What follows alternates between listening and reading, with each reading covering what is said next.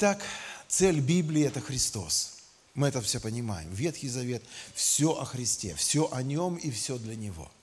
Есть одна небольшая проблемка. В чем она заключается? В том, что в родословии Христа есть четыре женщины, которые, ух, неблаговидные. Мы бы их точно не держали у себя в родственниках и тем более членами церкви. Мы бы обходили их стороной. И первое – это Фомарь, вы знаете, это, это женщина, которая ну, это для взрослых. Там история для взрослых. В общем, со своим сквелкром переспала и родила от него ребенка. Вот. Помните, Рав блудница, само название. Вот и странно, я все время, когда читаю Библию, думаю, ну почему вот это второе слово не убрали? Ну почему она осталась вот, вот именно такой? С чем это связано? Потом написано, да, потом Руф Моавитянка. Вы знаете, откуда произошел народ Моавицкий? Эти люди, которые не могли войти в израильское общество, они были язычниками. И это, это, была очень, очень сложная ситуация. Дальше. Та, которая вообще написана, та, которая была за Урия, то есть Версавия. И там даже имени о ней не написано. Вот та, которая была за Урия. То есть, и когда ты думаешь, а что это вдруг было она там? И сразу значит, открывается тебе целая история этой женщины. Вот как это все произошло, как это у нее был роман с Давидом, как это все. В общем, трагично все. Трагично, дорогие. И в то же самое время они вошли в родословную Христа. Мы к этому еще вернемся с вами. Но из этого видно, что Богу решить проблему нашего греха ничего не стоит. Еще раз объясняю.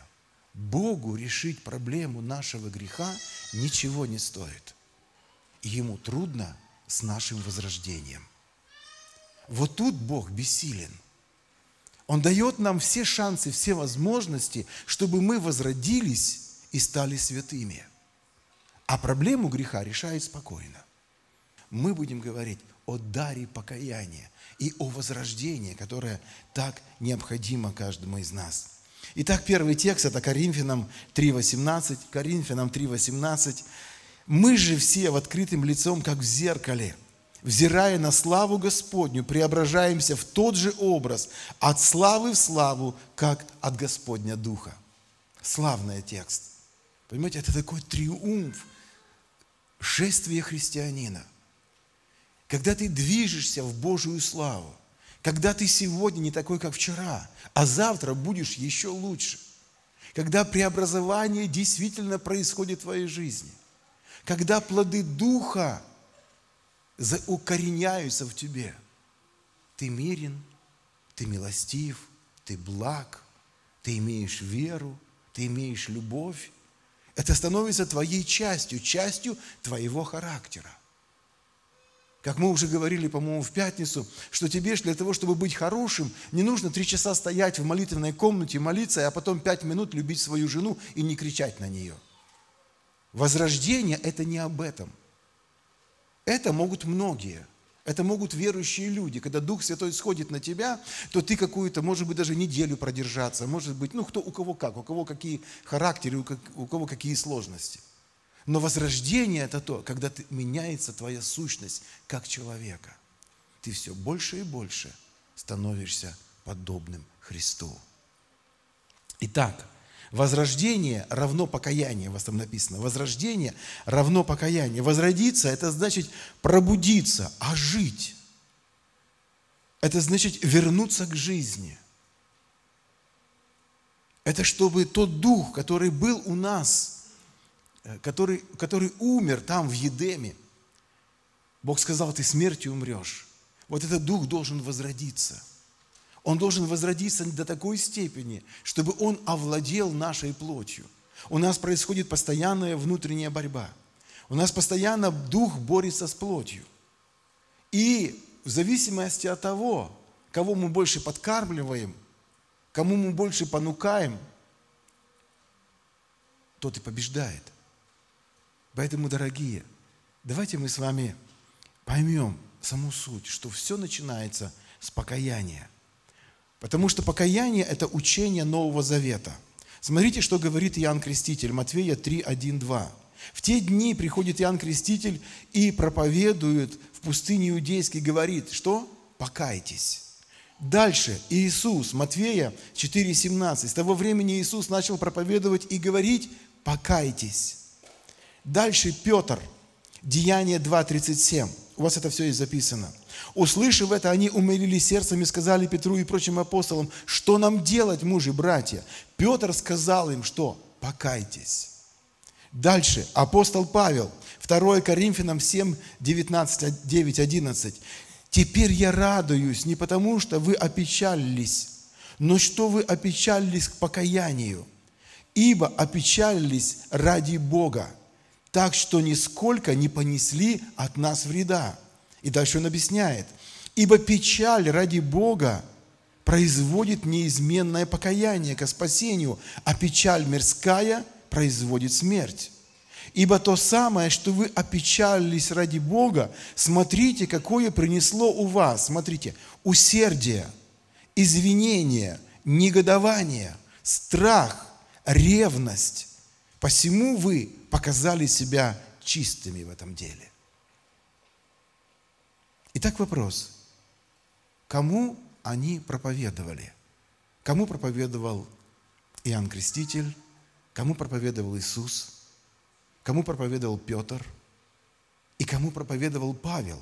Я взял только один текст из э, посланий Павла, который говорит о покаянии. Но он все время говорит о покаянии. И там у вас есть одна строчка, и там нужно написать «верующим».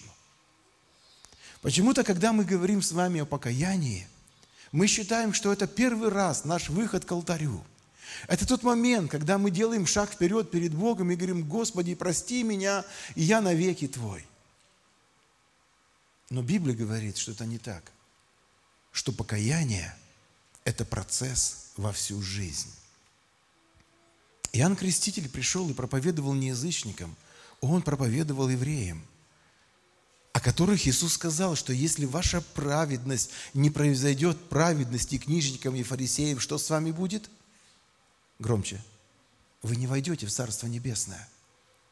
А какая же была у них праведность? Тех, кому проповедовал Иоанн, тех, кому проповедовал Иисус. Два раза в неделю пост. Десятина из всего. Регулярная молитва. На углах улиц останавливались, чтобы даже все их видели, но это другая сторона. Регулярная молитва. И Иисус говорит, если вы не, вы не превзойдете их, то беда – то с вами плохо будет. Послушайте, многие из нас не дотягивают даже до фарисеев. И именно им проповедовал Иоанн Иисус, а потом проповедовал Петр, а Павел проповедовал уже церкви, людям, находящимся в церкви. И, вы, и это слово из Коринфян – и об этой церкви написано, что у вас нет недостатка ни в одном даровании. Это была самая духовная церковь. И именно к этой церкви апостол Павел дает рекомендации о дарах духовных, как они действуют, как они работают. И 14, там, скажем, 12 глава, он начинает об этом, потом переходит в 13 о любви, о самом высоком, самом совершенном даре. И потом переходит в 14 главу, говоря о практическом использовании даров уже в церкви. Где еще такое написано? Кому он так разъясняет или имеет такую необходимость разъяснить? Именно Коринфянам. Почему? Они были духовными, но они нуждались в покаянии. И апостол Павел говорит, молодцы, потому что у вас была печаль ради Бога. Вы правильно сделали. Мы правильно все вместе поступили. И это благословенно. Итак, второе. Божья цель – изменить нас в образ Божий. И это наш стих, да, этот ключ наш, э, о котором мы много говорим, ибо кого Он предузнал, тем и предопределил быть подобными образу Сына Своего, дабы Он был первородным между многими братьями. Дорогие, это глубокая тема, это глубокий образ, это глубокий принцип – мы с вами, самое главное, наше предназначение – это быть похожими на Христа. Не то, что мы делаем, не то, как мы служим, не то, как мы молимся, не то, как мы читаем Библию, не те дары, которые мы имеем. Послушайте, это все средство для достижения главной цели – быть похожими на Христа. Если твоя позиция в церкви мешает тебе быть похожим на Христа, уйди с этой позиции – если ты поешь на сцене, И у тебя только гордость от этого. Ты хочешь подняться, потому что на мирской сцене ты не можешь, там очень большой кастинг, там, там, там другие уровни совершенно. А здесь на христианской сцене тебе легче подняться, здесь проще. Здесь, ну, таких, как ты, талантливых нет. То уйди со сцены, потому что это будет гордить тебя. Богу, людям и тебе не нужны такие песни. Если ты проповедуешь, и это твой разгон для твоего карьеры, но ты не любишь людей – Тебе не нужна церковь, тебе не нужны люди. Ты не заботишься о их душах. Ты не говоришь к сердцу людей. Прекрати проповедовать. Потому что всякое наше служение, оно должно приводить нас ко Христу, преобразовываться в Его характер. А Он всегда любил людей. Итак, вопрос, как на практике нам – пройти этим путем преобразования, чтобы действительно быть похожим на Христа. Когда мы принимаем Иисуса Христа как Господа нашего и Спасителя, наказания за наши грехи мгновенно стираются. И народ сказал Аминь. Итак, третье. Результат отказа от работы Духа Святого. И это страшно. Смотрите, Иеремия 18.30, вернее, Иезекииль 18.30. Посему я буду судить вас, дом Израилев, каждого по путям его, говорит Господь. Покайтесь и обратитесь от всех преступлений ваших, чтобы нечестие не было вам, что? Преткновением. Вот проблема. Наше нечестие – это преткновение во всех сферах жизни. То есть, естественно – в нашем сознании, я сейчас говорю о христианах, есть понимание, что грех влечет за собой преткновение. Грех влечет за собой неуспех. Ну, мы говорим примерно так, ну говорила же мама, не ходите туда. Ну говорила же, не купайтесь там. Ну предупреждали же тебя. То есть мы понимаем, не послушался, ты притыкаешься – и Библия об этом очень ясно говорит. Смотрите, книга пророка Ииля, 1 глава, 13 стих. «Препоешитесь вретищем и плачьте священники, рыдайте служители алтаря, войдите, ночну, ночуйте во вретищах, служители Бога моего». В чем причина? «Ибо не стало в доме Бога вашего хлебного приношения – и возлияния. Нет насыщения. Вы понимаете? Нет насыщения. Мы говорили с вами о том, что дух борется с плотью, и если мы кормим дух, побеждает он. Если мы кормим плоть, побеждает плоть. Когда мы приходим в церковь, когда мы, как члены церкви, дома читаем Библию, молимся, ищем Бога, у нас есть личное отношение с Ним – мы насыщаем свой дух. Значит, есть победа. Значит, есть победоносная жизнь. А если нет этого, есть проигрыш. Мы грешим, мы смущаемся, мы не верим, мы не доверяем. Проявляется наш характер.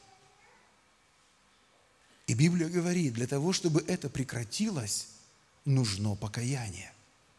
Нужно покаяние. И покаяние нужно с тех, кто это понимает. И здесь призыв идет к священникам. То есть человек, стоящий во главе. Не думай, что священники были виновни всего Израиля. Не думай, что они грешили больше всех. Но когда человек понимает, когда с человеком можно говорить, Бог и обращается к нему.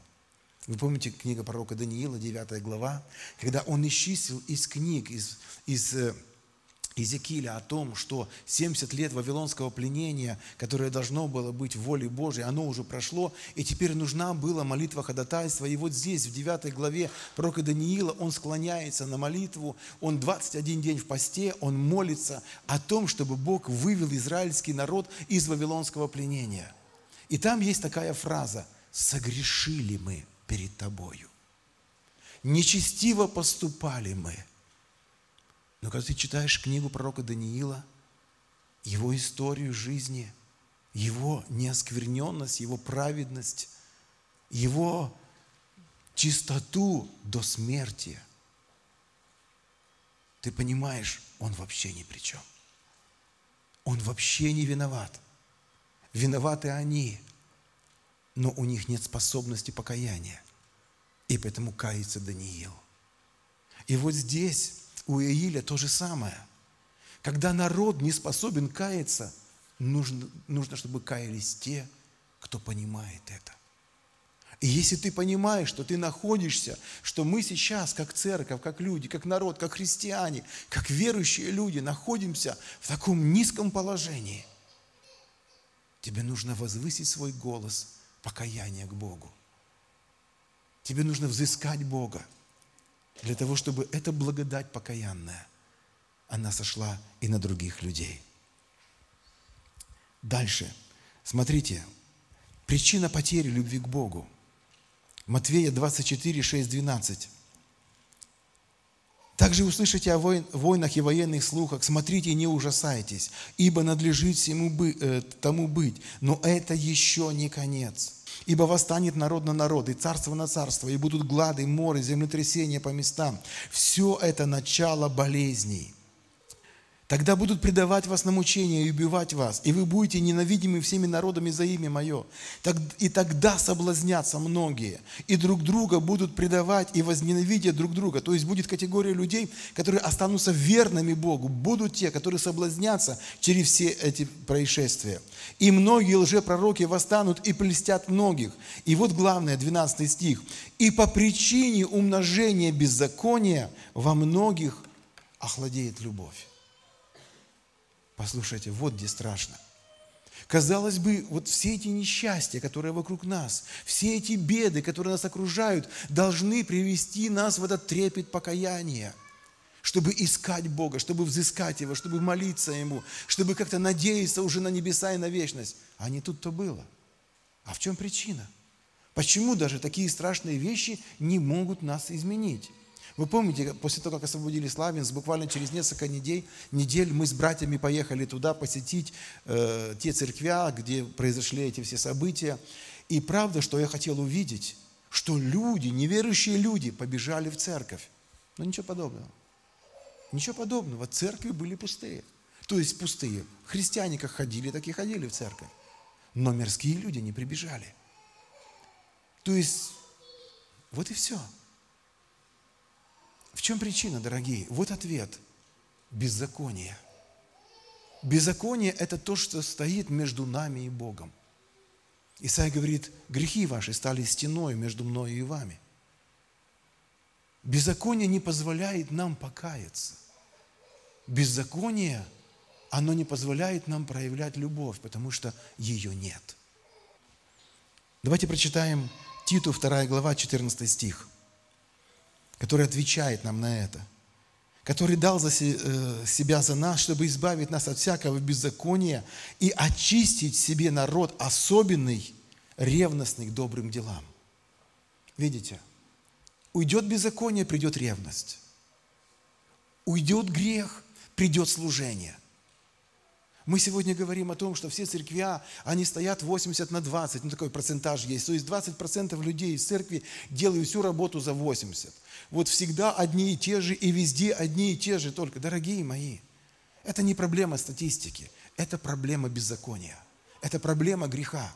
Просто человек, который живет в любви Божией, который живет чисто, свято перед Богом, у него есть ревность к добрым делам.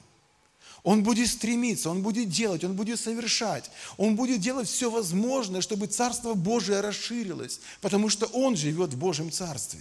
Человек, живущий в грехе, ему все это сложно делать. Да поможет нам Бог. Исайя 42, 24. Кто предал Иакова на разорение и Израиля грабителям? Не Господь ли? Против которого мы грешили. Не хотели они ходить путями Его и не слушали закона Его. И Он излил на них ярость гнева своего и лютость войны. Она окружила их пламенем со всех сторон, но они не примечали. И горело, и горело у них, но они не разумели этого сердцем. Дорогие, ожесточение сердца – это страшно. Идем дальше. Покаяние приносит Божие освобождение. Иаиль, 2 глава, 12 стих и ниже. «Но ныне еще, говорит Господь, обратитесь ко мне всем сердцем своим в посте, плаче и рыдание. Раздирайте сердца ваши, а не одежды ваши, и обратитесь к Господу Богу вашему, и Он, ибо Он благ и милосерд, долготерпелив, многомилостив и сожалеет о бедствии. Между притвором и жертвенником доплачут священники, служители Господни, и говорят, «Пощади, Господи, народ Твой, и не предай наследие Твоего на поругание, чтобы не издевались над ним народы, для чего будут говорить между народами, где Бог их». И так Бог призывает и говорит, послушайте, покайтесь, покайтесь. Вы видите беду, вы видите неуспех, вы видите проблемы, с которыми вы сталкиваетесь. Это все звук Божий, это все голос Божий в вашу жизнь. Покайтесь, обратитесь, сделайте все возможное, чтобы измениться. Священники, то есть то, о чем мы говорили, кто понимает это, кто пришел сердцем своим, своим разумом к тому, что так жить нельзя – Молись, ищи Бога, ищи лица Божьего, чтобы, чтобы все изменилось. И пятый пункт, смотрите, что у нас. Покаяние приносит восстановление и возрождение. И вторая глава Ииля, 23 стих и ниже. «И вы, чада Сиона, радуйтесь и веселитесь о Господе Боге вашем, ибо Он даст вам дождь в меру, и будет не спосылать вам дождь, дождь ранний и поздний, как прежде, и наполнится гумно хлебом, и переполнится поточили виноградным соком и илеем. И воздам вам за те годы, которые поражали саранча, черви, жуки и гусеница, великое войско мое, которое я послал на вас.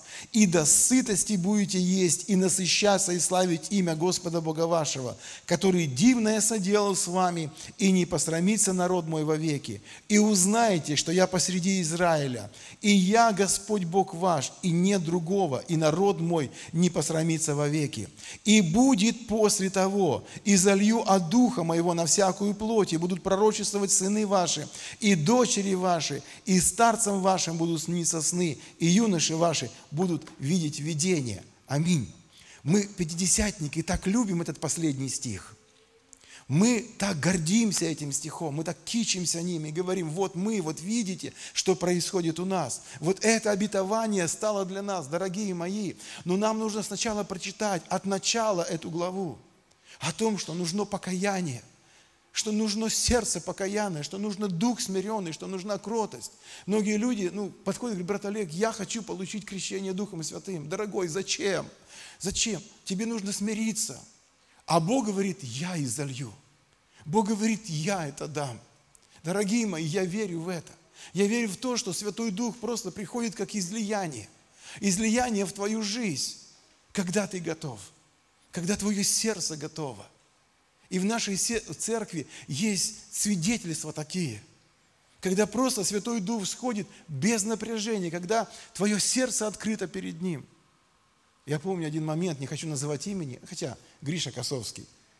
Такой, Гриша, как дела? Брат Олег, стараюсь. Брат Олег, стараюсь. Борюсь с искушениями, стараюсь. Я все, я видел, он старался, он действительно старался, он исповедался, он периодически приходил ко мне, он боролся – и он шел по этому пути. И вот приходит на разум церковь, у него глаза горят, такой счастливый. Гриша, что случилось?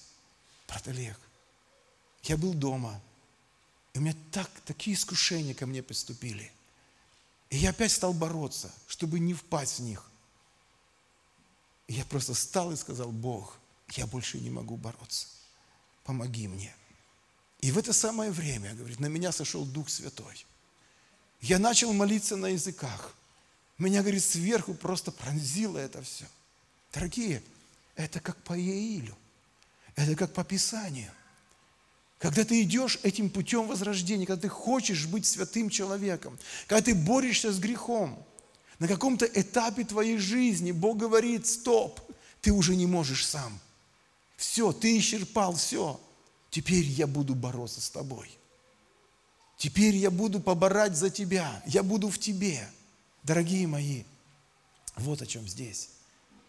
Поэтому как важно понимать сегодня, что самое ценное перед Богом – это наше возрождение, которое не может быть без этого дара покаяния, покаянного и смиренного сердца.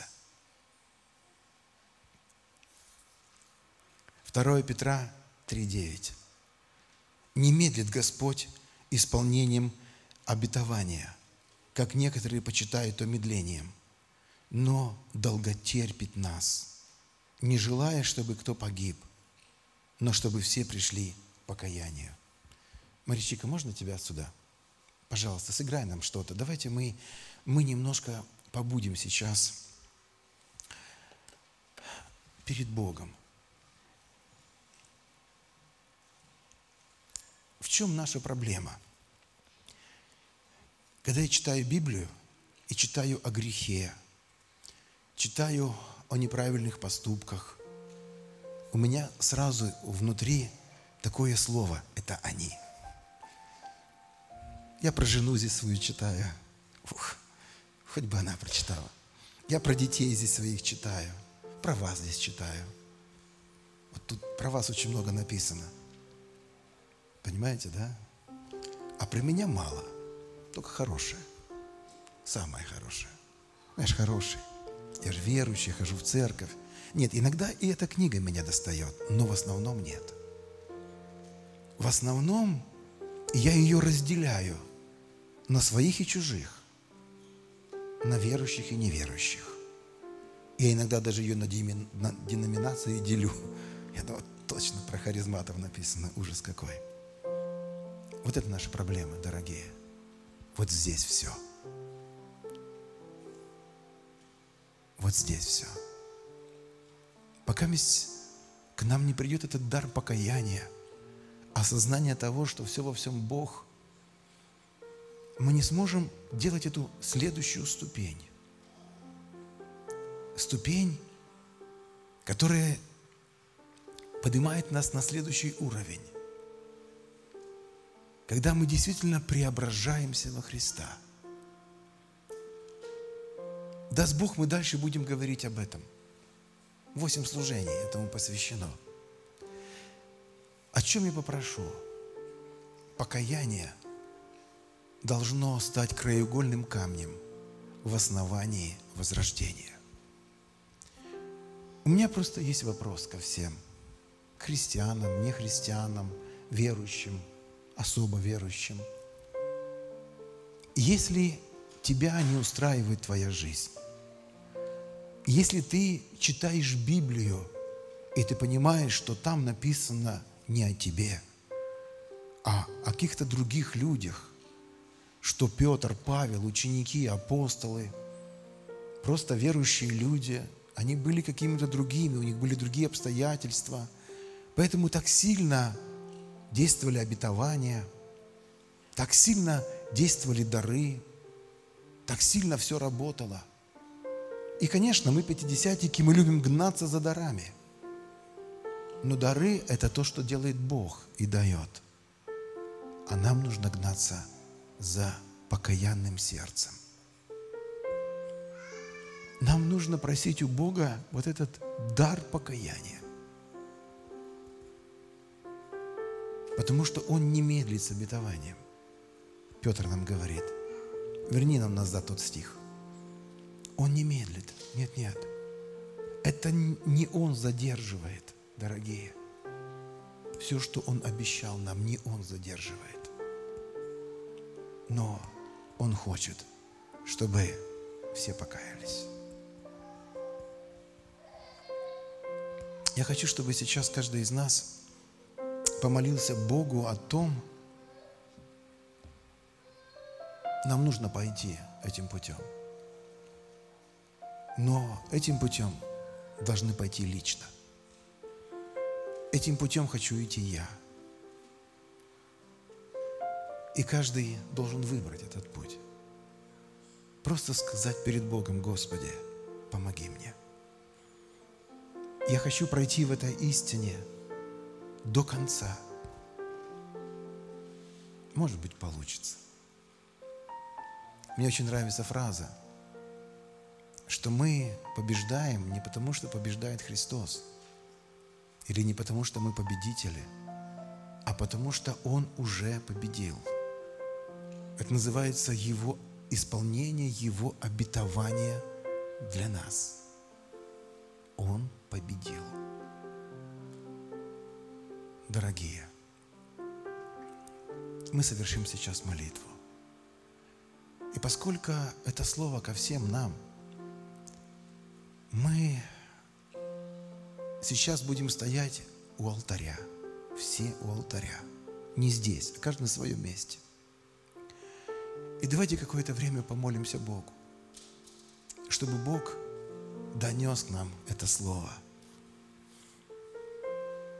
Мы становимся на этот первый уровень первого класса, чтобы Господь поднял нас туда, куда хочет, через наше смиренное сердце и наше покаяние.